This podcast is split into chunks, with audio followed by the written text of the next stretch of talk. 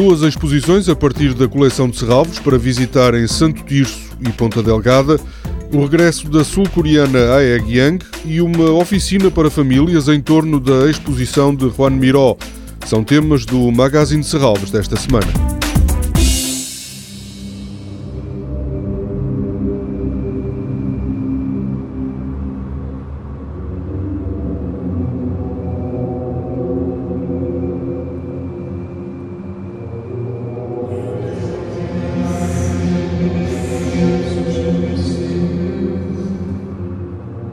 Desde terça-feira que pode ser visitada no Coliseu Micaelense, em Ponta Delgada, a exposição Música e Palavras, obras da coleção de Serralves. As peças exibidas incluem o som no seu discurso visual, a música e a palavra ganham protagonismo. Há obras, entre outros, de Luísa Cunha, Pedro Tudela, Rui Toscano, Luís Paulo Costa e Dara Birnbaum.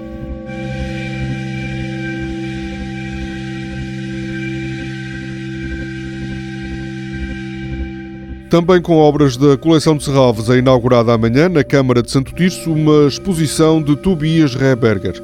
As esculturas do alemão têm referências ao cinema, ao design e à arquitetura.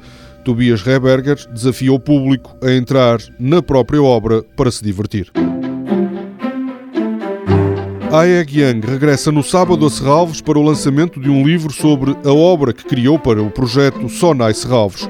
O livro documenta as várias fases de construção de Parque de Vento Opaco em seis dobras. Inclui ainda uma seleção de outras obras de Aeg Yang e um ensaio da diretora do Museu de Serralves, Suzanne Cotter. O lançamento está agendado para as 5 da tarde de sábado na livraria do museu. O Serviço Educativo de Serralves preparou uma oficina destinada às famílias em torno da exposição de Juan Miró, que está na Casa de Serralves. Os mais novos poderão ficar a conhecer o pensamento, os métodos de trabalho e a importância do pintor catalão.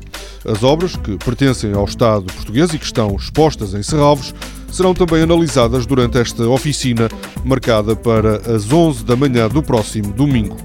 Toda a programação pode ser consultada em serralves.pt ou na página da Fundação no Facebook.